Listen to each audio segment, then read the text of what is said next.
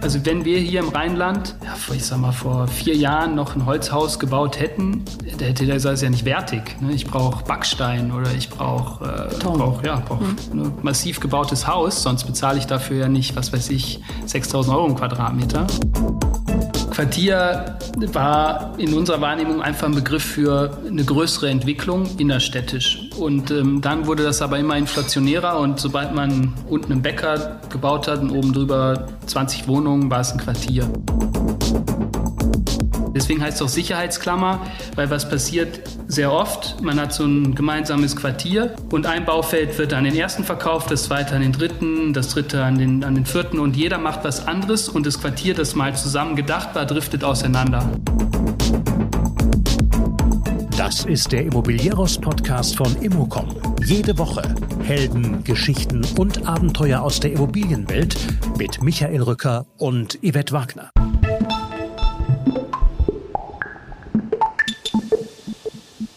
Wir wollen nicht Beton bauen, sagt Dr. Thomas Götzen von der Inderbodengruppe. Und erst recht keine leeren Wüsten.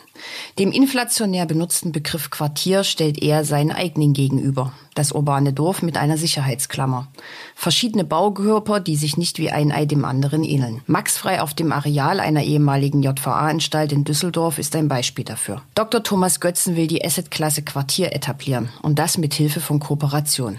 Darüber spricht er mit mir in diesem Podcast und auch über das Leuchtturmprojekt The Cradle, dem Baustoff Holz, die Gründung eines Start-ups, als es den Begriff PropTech noch gar nicht gab und was Digitalisierung mit sozialen Kontakten zu tun hat.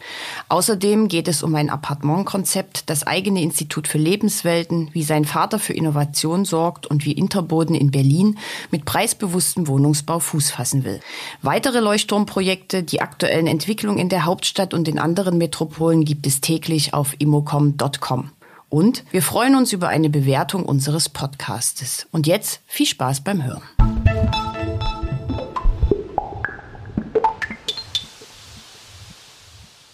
Ich bin heute in Ratingen zu Gast, in der Nähe von Düsseldorf, bei Dr. Thomas Götzen und der Inderbodengruppe. Hallo. Grüß Sie, hallo. Ich würde auch gleich einsteigen. Ähm, ich habe gelesen in einem Interview, ähm, haben Sie gesagt, es hat uns noch nie gereicht, einfach nur ein Gebäude zu bauen. Was ist es denn dann? Wir haben in unserem Firmenbegriff schon den, bei uns heißt es nicht Wohnraum, sondern Lebenswelt oder ähm, im, im Bereich Büro heißt es Gewerbewelt. Und dieses Welten, da steckt es schon drin, dass wir sagen, wir wollen nicht Beton bauen, sondern wir wollen das bauen, wo sich nachher die Bewohner, die Mitarbeiter wohlfühlen. Also um Umgebungen, Quartiere, ähm, Bereiche, wo, wo man sich zu Hause fühlt. Und das meinen wir mit dem Satz, wenn wir den aussprechen. Okay.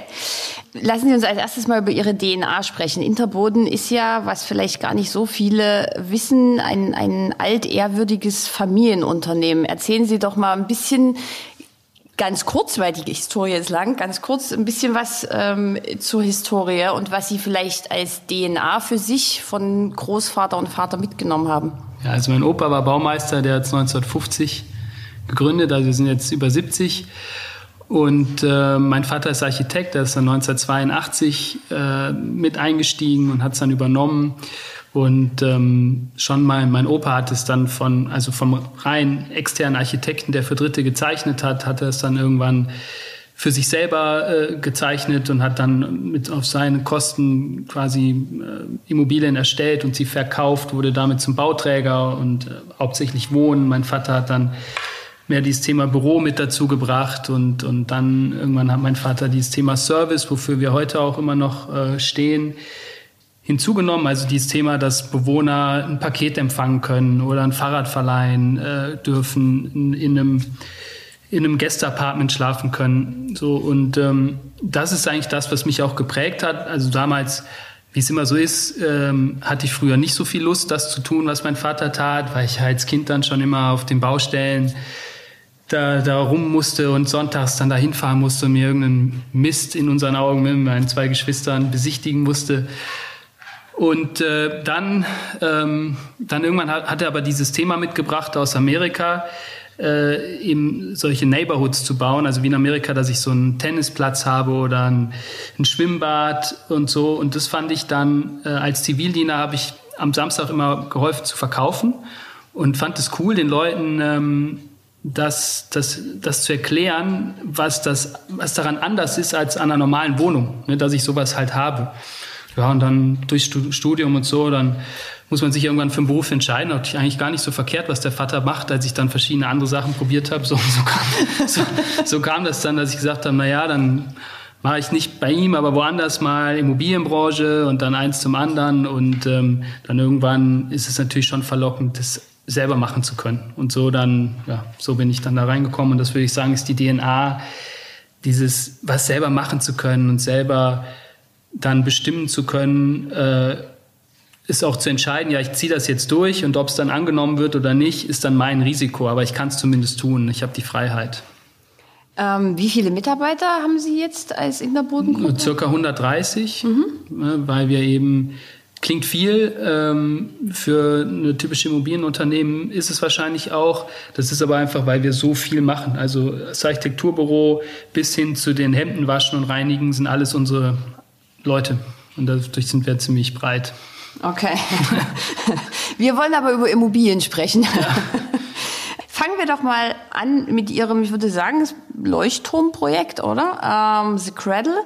Ähm, also der Name verrät schon das Konzept, das müssen wir jetzt auch nicht erklären, aber erzählen Sie doch mal ein paar Key Facts äh, zu diesem Projekt.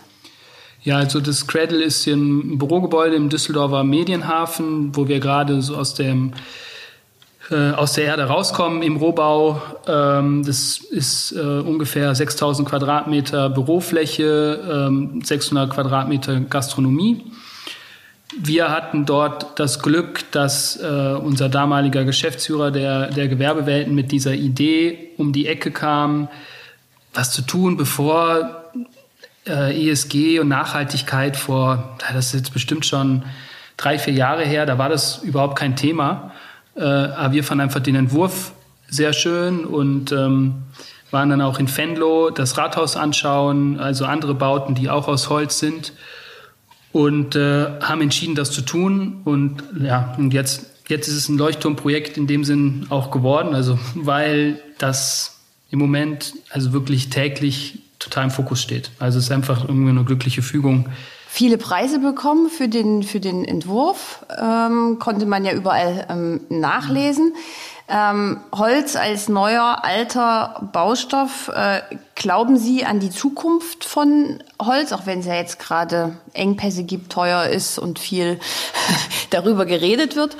Ja, ich persönlich glaube schon an die Zukunft von Holz. Meine Mutter ist aus Österreich, Vorarlberg. Also das heißt, ne, ich bin jetzt da auch geprägt. In Vorarlberg ist schon längst, äh, also dann war ich auch noch an der Uni in Liechtenstein, da ist die, da gibt es zwei Fakultäten, einmal BWL und das andere ist Architektur und Architektur ist, ich, keine Ahnung, 60, 70 Prozent Holzbau, weil es halt, Ach wirklich? Ja, ja, weil es halt so ist. Und, und ja, von dem her, ich persönlich glaube da schon dran und in Vorarlberg ist auch schon lange, da werden Schulen aus Holz gebaut und, und, und, ne, das ist so und ähm, das liegt ja aber vielleicht auch ein bisschen an der Historie. Warum gibt es das so selten in, in Deutschland? Also da mhm. sehe ich jetzt so Fachwerkhäuser oder sowas, die sind ja auch immer mit, mit Holz und aus mhm. Lehm. Ähm, warum tut sich Deutschland damit so schwer? Brauchten wir erst ESG? Ähm, was man laut vor sich her postuliert? Scheinbar, frage ich auch mal. Meine Frau kommt aus Südtirol und die, äh, die fragt das auch immer und sage ich, ja, scheinbar ist es einfach auch kulturell im Süden von Deutschland ist es ja auch viel eher, aber wenn ich, also wenn wir hier im Rheinland, ja, vor, ich sag mal, vor vier Jahren noch ein Holzhaus gebaut hätten, da hätte der gesagt, ist ja nicht wertig. Ne? Ich brauche Backstein oder ich brauche äh, brauch, ja, brauch mhm. ein massiv gebautes Haus, sonst bezahle ich dafür ja nicht, was weiß ich, 6000 Euro im Quadratmeter. Das hat sich aber jetzt in den Köpfen geändert ja, oder ist dabei? von den Investoren, ne? jetzt ja. von so privaten, im Einzelvertrieb, wenn wir jetzt jemandem eine Wohnung verkaufen, hier, jetzt im, im Rheinland, weiß ich noch nicht so genau, aber zum Beispiel solche äh, so Baufritz, also so ökologisch, ja. äh, so ökologische Fertighausteilbauer, so die, die, die sind ja auch auf dem Vormarsch. Also auch hier bauen jetzt immer mehr Häuser hier. Also ich glaube schon, dass ein Umdenken ist. Mhm. Äh, aber es ist jetzt noch nicht so, dass bei uns Leute sagen, ich kaufe jetzt eine Eigentumswohnung von der Interboden nur, wenn die aus Holz ist. Ne, also so weit sind wir jetzt. So weit sind wir noch nicht. Nee. Äh, Sie sind Unterstützer von Madaster. Das ist ein Kataster für Materialien, Gebäude. Ähm, das ist, glaube ich, aus dem März 2021, also noch relativ jung. Ähm, erklären Sie doch mal, was ist das? Wer hat sich dort warum zusammengeschlossen? Ja, also das ähm, ist bei uns entstanden durch, äh, durch das The Cradle, durch das Projekt und äh, weil es ist Cradle to Cradle, also Kreislaufwirtschaft. Und das heißt, die Materialien, die ich verbaue, äh, sind alle so ausgewählt oder die meisten sind so ausgewählt, dass ich sie wiederverwerten kann. Und ähm, wir planen ja sowieso schon in 3D, nennt man ja dann BIM. Und ähm, ich kann die Materialien im BIM-Modell so eintragen, dass ich weiß, welches Material verbaue ich und wie ist es mit dem anderen Material verbunden. Ist es verklebt, verschraubt? Und wenn es verklebt ist, wie ist es verklebt? Äh, und das kann ich dann in, auf Madasta in, äh, in einen Passport eintragen. Mhm. Und das ist eigentlich das, was Madasta ausmacht, dass ich dann halt im Nachgang weiß, okay, das Gebäude hat so und so viel Holz äh, x Prozent von dem Holz kann ich wiederverwerten, weil das ist zum Beispiel ohne, ohne äh, ähm, dass es mit dem Beton verunreinigt wurde. Oder eben ein Teil wurde verunreinigt oder ein Teil ist geklebt. Und, ähm, und diesmal das da kommt aus Holland, ähm, wie, wie viele nachhaltige Themen. Äh, ja, und über dieses, ähm, über, über das Projekt sind, sind wir da damit in Berührung gekommen. Und die haben da auch gesucht, sozusagen Sponsoren, die das in Deutschland dann ähm, stärker bekannt machen. Und dann haben wir uns da engagiert. Und das nennen die Kennedy. Also diese Unterstützer, diese Sponsoren. Deswegen sind wir da ein, ein Kennedy geworden. Ah, sehr. so, das, also, also 100% Transparenz für ein Gebäude, weil ich dort alles eintrage, was ich da verwendet habe und dann verbunden mit der Börse. Mhm. Also das heißt, ich kann jeden Tag sagen, der Rohstoff meines Gebäudes Stand heute ist, keine Ahnung, 100.000 Euro mhm. wert, weil ich genau weiß, das Material ist da drin und das Material hat heute an der Börse so einen Wert. Und somit hat es auch wiederum, das ist ja immer das Thema, alle Leute wollen jetzt auch ökologisch bauen, aber wie kriege ich das wirtschaftlich hin? Ich glaube, da haben Sie auch eine Frage nachher noch. und äh, da hilft mir das da, weil ich dadurch belegen kann, was hat das Gebäude denn für einen Restwert und was hat äh, der, der Rohstoff, den ich da gebunden habe, wirklich einen, einen Mehrwert und die Investoren, die es heute kaufen, müssen sozusagen das auch mehr bezahlen, weil sie mehr bekommen als bei einem herkömmlichen Gebäude. Ja, okay, okay. Ähm, Ökologie ist das eine, Ökonomie das andere. Sie haben vorhin das nur so kurz erwähnt. Die Cradle sind Büros äh, und Gastronomie. Jetzt äh, kommen wir ja aus einer Pandemie. Ähm, Gastronomie hat schwer gelitten. Ähm, Büros ist man sich in, auch in der Branche ja nicht so richtig einig. Also das Büro ist Todes, lebe das Büro. Ähm, wie ist das äh, bei Ihnen so? Sie hatten ja auch Coworking Spaces äh, geplant. Gibt es diese Planung noch? Hat sich irgendwas an der Planung geändert? Nee, hat sich nichts geändert. Also wir hatten es vor Corona 50 Prozent an ähm, an Spaces, der Tochter von Regus, vermietet. Der Mietvertrag läuft auch und ähm, Spaces steht dazu und ist aus unserer Sicht auch ähm, logisch, äh, weil die sagen, wenn ich dann irgendwas ändern möchte, dann sind das eher Standorte, die nicht so neuartig und so einen ausstrahlenden Charakter haben wie das Cradle, die ich dann erstmal schließe und genau sowas möchte ich ja.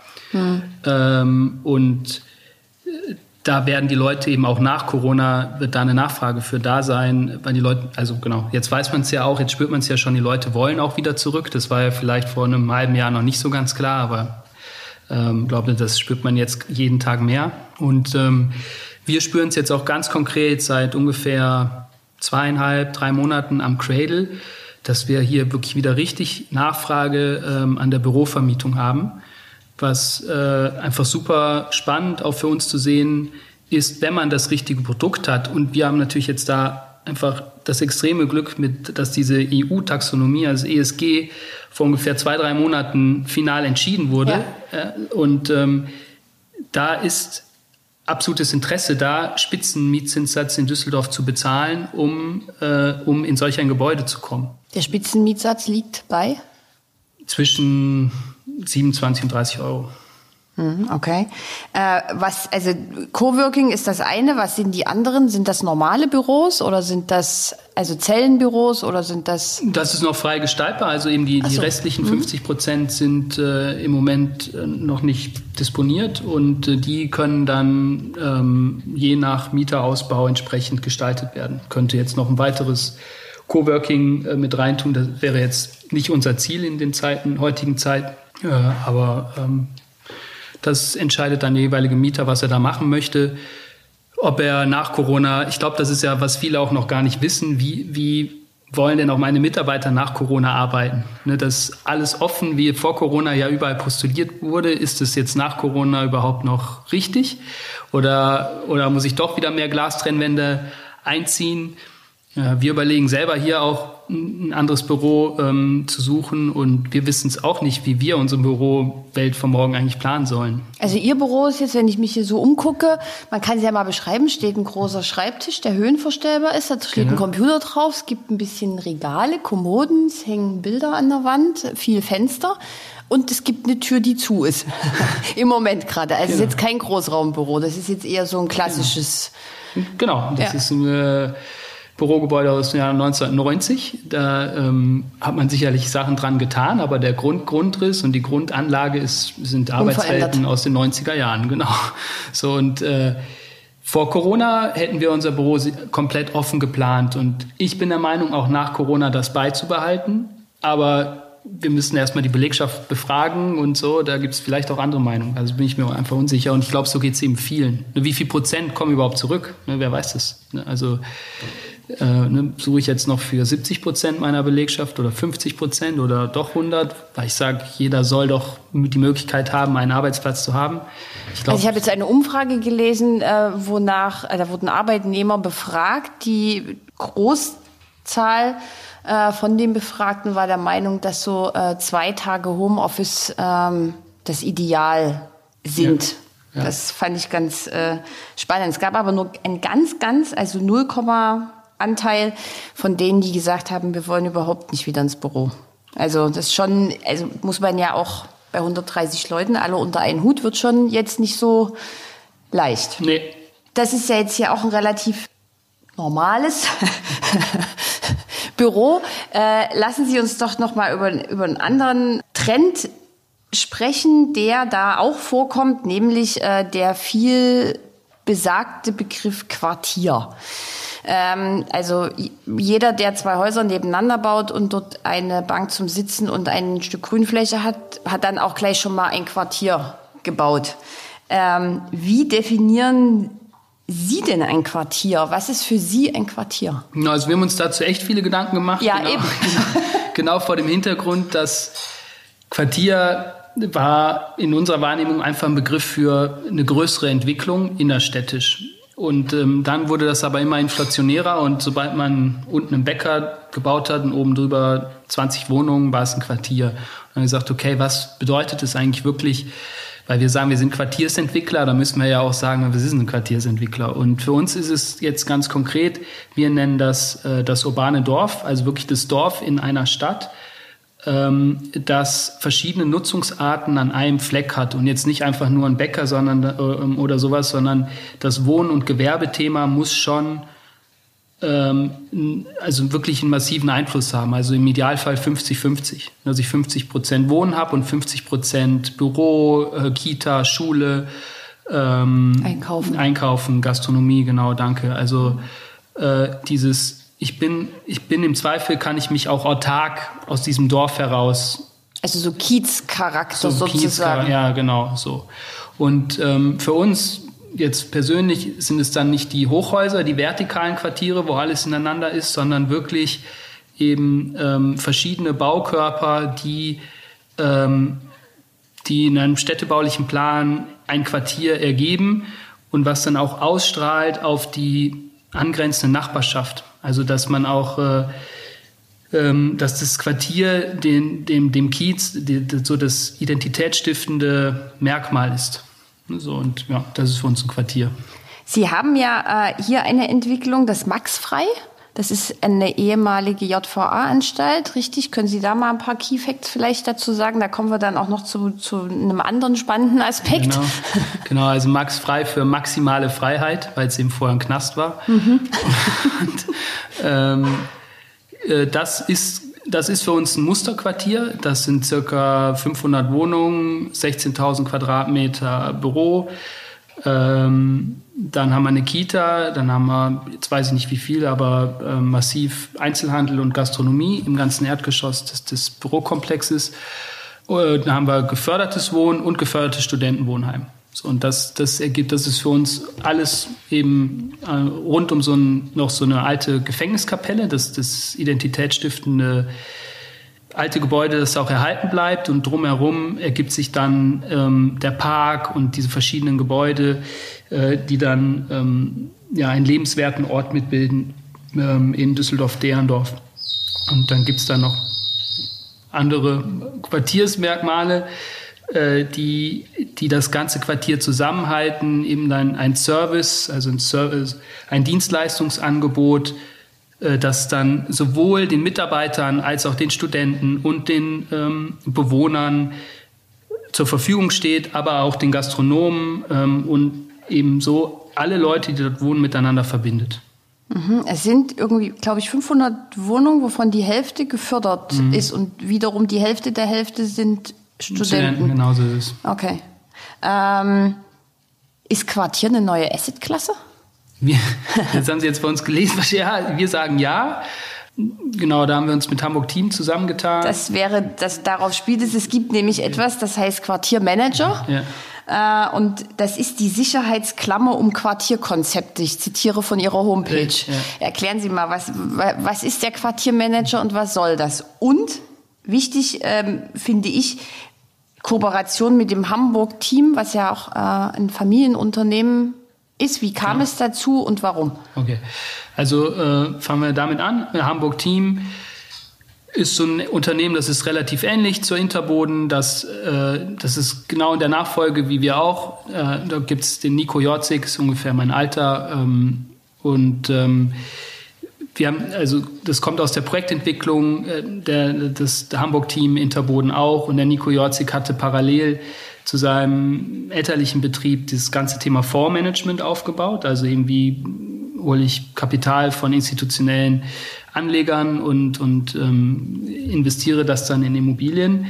Äh, und, und mein Thema war, äh, das kommt nachher auch noch, das Thema Animus, also Quartiers-App. Mhm. Das war so mein Weg der Nachfolge, immer ein bisschen losgelöst von den Vettern.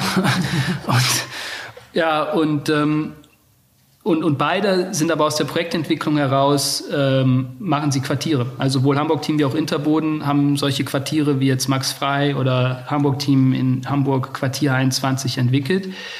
Und daraus haben wir ein bestimmtes Know-how, wie man solche Quartiere bewirtschaftet. Und Hamburg-Team bringt dann noch neu diese Kapitalseite mit, äh, Quartiere als neue mhm. Asset-Klasse und Interboden dieses Thema Digitalisierung, App.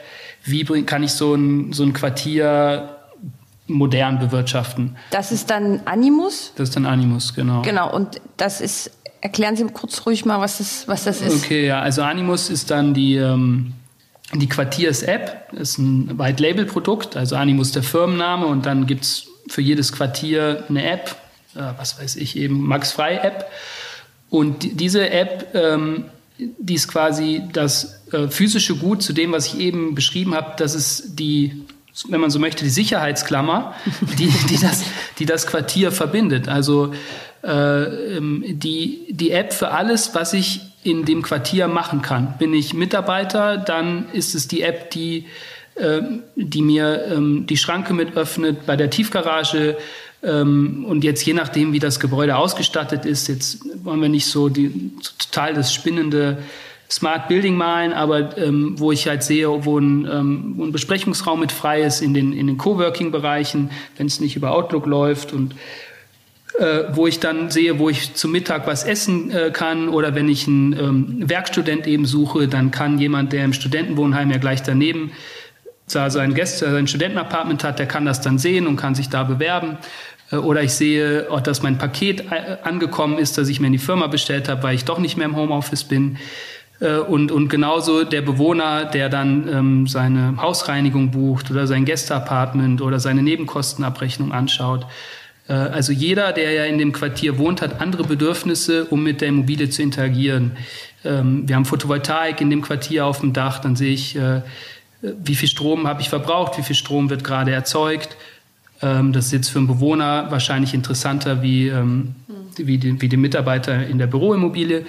Äh, und, und so ergibt sich aber letztendlich ähm, für den sozialen Austausch, nämlich ja, ich gehe jetzt laufen oder ich suche irgendwas oder ich biete irgendwas, kommen dann wieder alle Interessensgemeinschaften zusammen und die sind gemeinsam auf dieser Plattform und es geht darum, den analogen Austausch des Quartiers zu stärken, nicht den digitalen, sondern dadurch, dass ich eine digitale Plattform habe, dieser viel gesagte Plattformbegriff, ja. aber dass ich dann halt mich einfach treffe und ähm, in der Mittagspause jemanden habe, der mit mir laufen geht. Ich bin zwar Mitarbeiter im Büro und der andere ist vielleicht Bewohner, aber ist ja völlig egal. Ich kann ja trotzdem mit dem dann irgendwas mitmachen. Und also die für die Belebung des, des Quartiers Letztendlich geht es um die Belebung des Quartiers und eben genau nicht Beton, ganz am Anfang, was, ist, mhm. was macht es aus, nicht Beton hinzustellen, sondern nachher ähm, irgendwas geprägt zu haben, also äh, dass das Ganze eine Seele hat.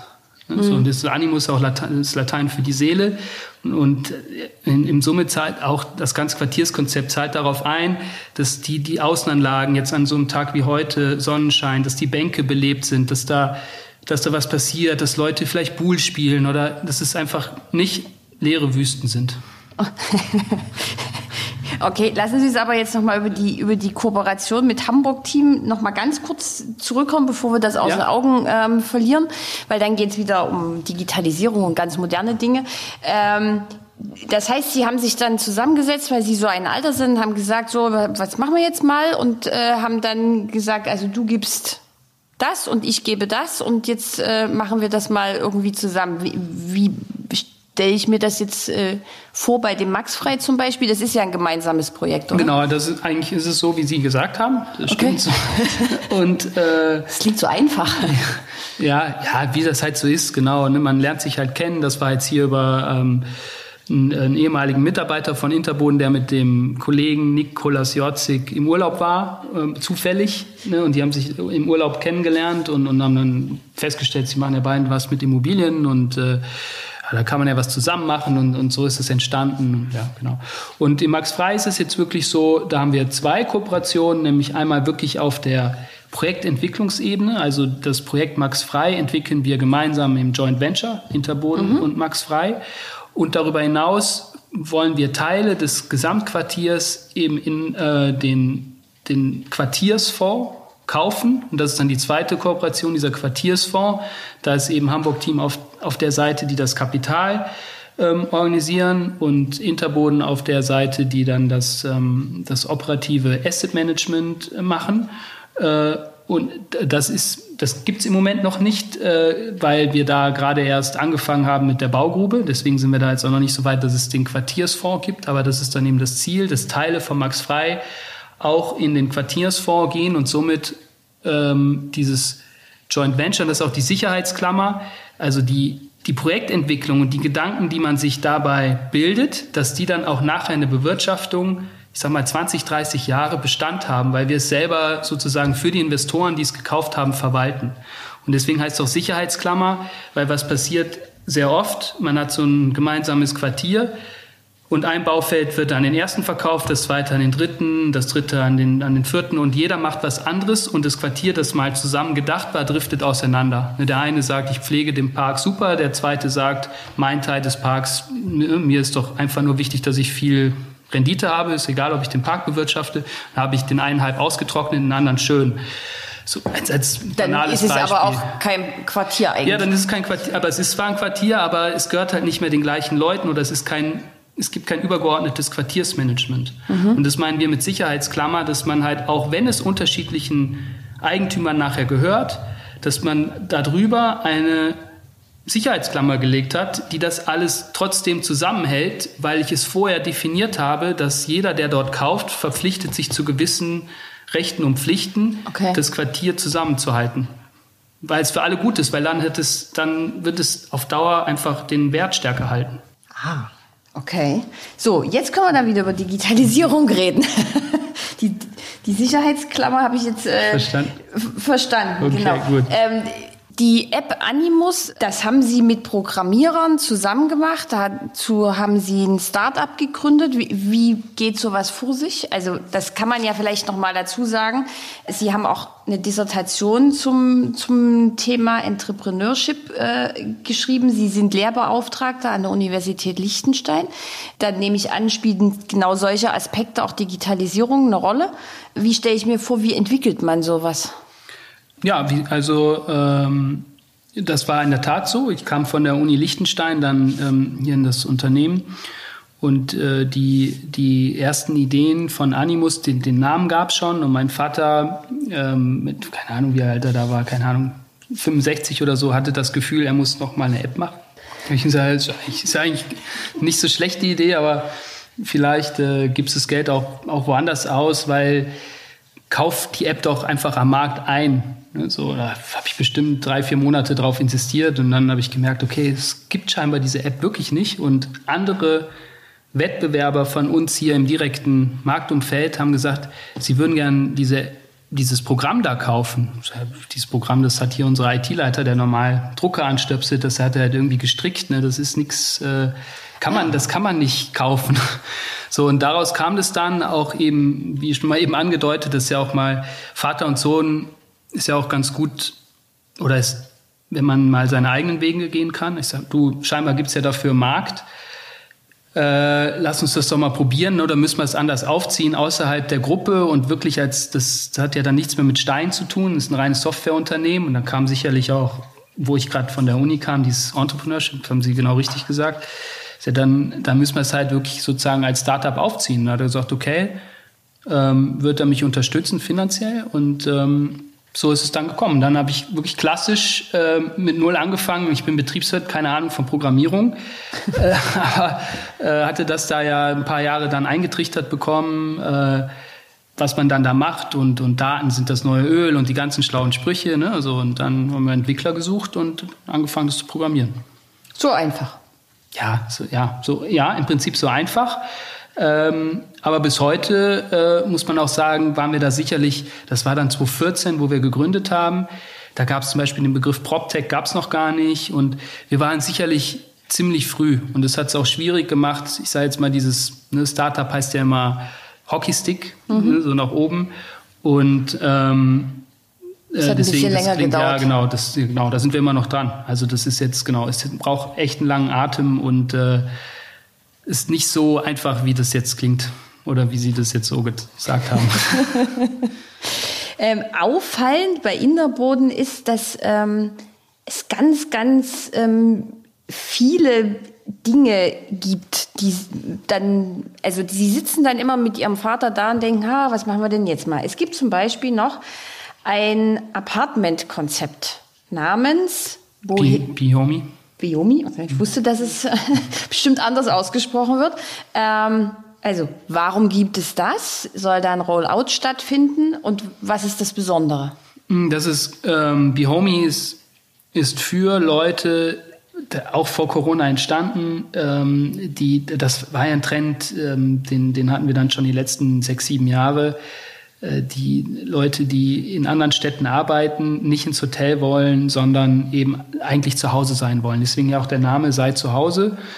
Ähm, in einem kleinen möblierten Apartment, du musst nur deine Zahnbürste mitbringen und ist alles für dich parat auf einem hohen Niveau. Also es geht nur in Superlagen und, ähm, und, und tolle Möbel, tolle Grundrisse, ähm, quasi, ich sag mal, das, das, ja, so das Studentenapartment für, für Manager. Und ähm, also höherwertig? Höherwertig, höherwertig. Mhm. Ne, genau, also Wohnen auf Zeit, aber höherwertig und auch wohnwirtschaftliche Nutzung, also kein Gewerbe. Äh, Bihomi, sondern wirklich in, mit Baugenehmigung, so. wo ich wohnen, so. wo ich eigentlich Wohnen bauen könnte. Okay. Das heißt, ich muss mindestens ein halbes Jahr, also jeder Mieter ist mindestens ein halbes Jahr, sonst wäre gewerbliche Nutzung. Äh, und wir haben nicht dieses tägliche und schnelle Fluktuation. Und äh, die, das, äh, also wie das entstanden ist, ist aus der, aus der, aus der Nutzungsart dieser Immobilie, die wir da gebaut haben. Das ist bei uns in einer Mixed-Use-Immobilie, also unten drin ist normales Büro ähm, von HPP-Architekten Und oben drüber konnten wir wohnungswirtschaftliche Nutzung machen im Medienhafen. Und das war einfach, das war logisch auf der Hand, das da dort zu machen, weil normales Wohnen geht nicht. Und ähm, dieses Wohnen auf Zeit ähm, war dann eigentlich die Lösung für die Probleme. Und es passte wiederum auch so gut zu unserem Thema Digitalisierung und so weiter. Ne, das sind 46 Apartments und dafür lohnt sich jetzt keine Rezeption oder irgendwo du unten Personal hast. Und dann haben wir mhm haben wir dieses ganze Thema ersetzen können, ähm, dass wir die gleichen Prozesse und Annehmlichkeiten haben. Also die Bewohner können dort auch ihre dreckige Wäsche abgeben oder können eben eine Reinigungskraft buchen äh, oder können buchen, dass da ein Starter-Kit drin ist. Das heißt, dass da ähm, äh, Teller und Töpfe und so weiter drin sind. Also ich komme mit meinem Koffer rein. Ich komme wirklich dann, wenn ich das okay. möchte, komme ich rein und muss nur die, wirklich die Zahnbürste und Zahn und loslegen und Bettlaken, alles ist da. Und das geht halt, weil wir dann so eine Paketbox haben, wo ich dann eben meine dreckige Wäsche reingebe, dann kommen Dienstleister, die holen das da ab und dann hängen die die saubere Wäsche wieder da rein.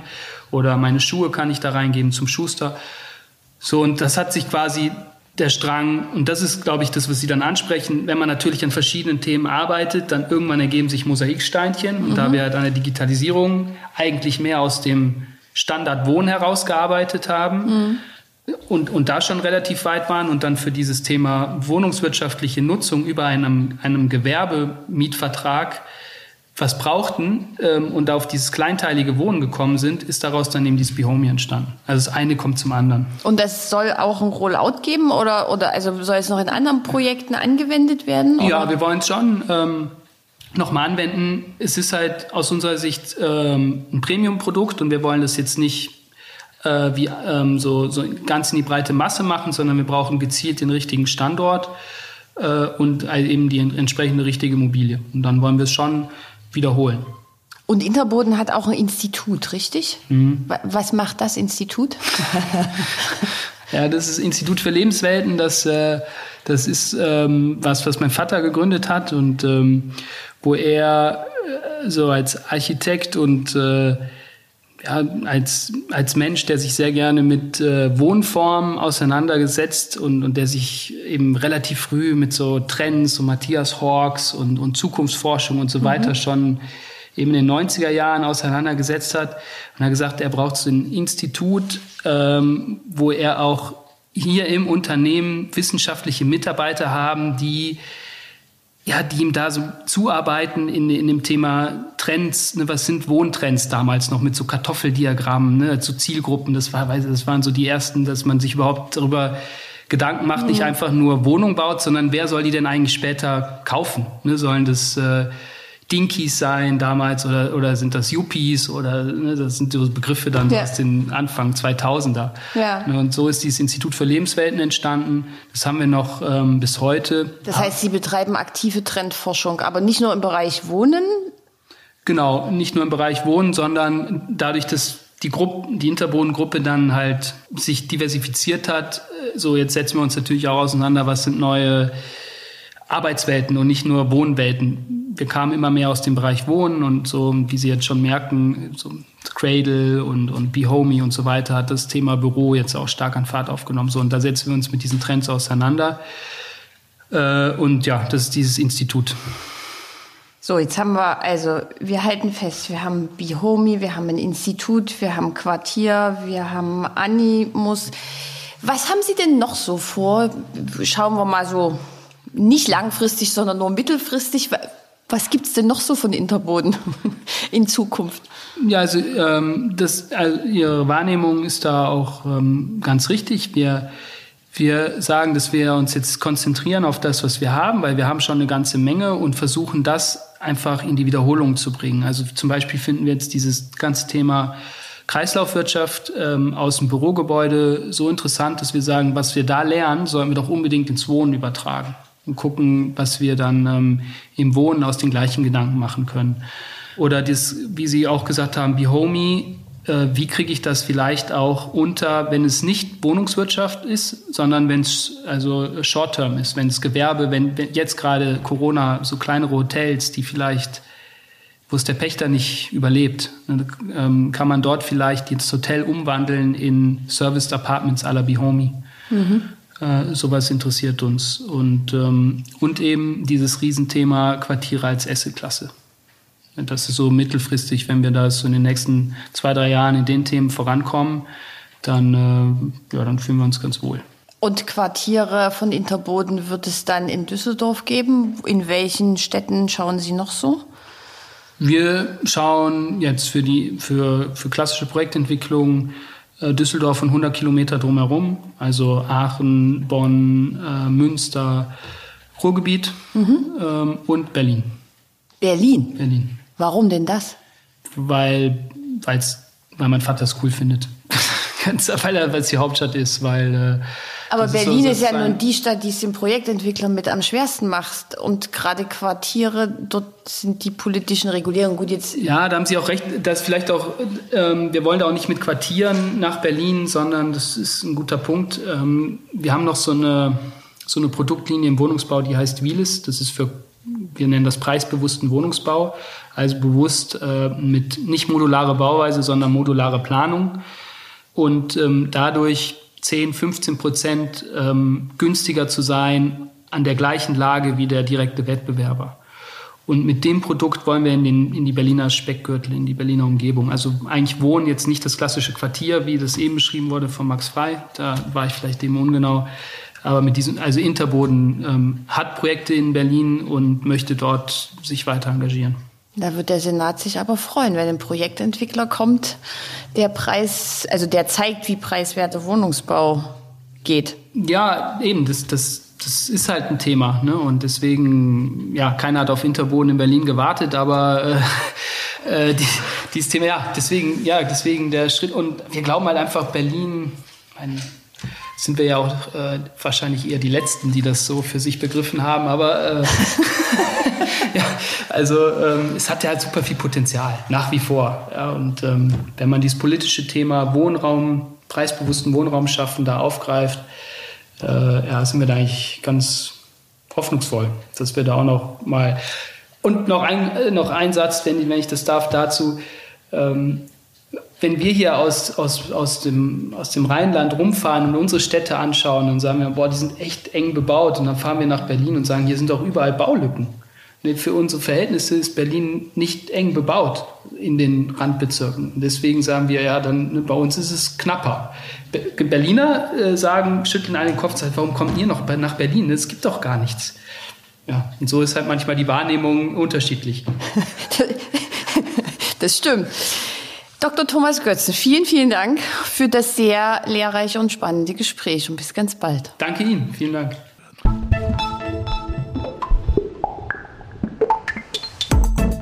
Das war der Immobilieros Podcast. Alle Folgen finden Sie unter www.immobilieros.de und überall dort, wo man Podcasts hören kann.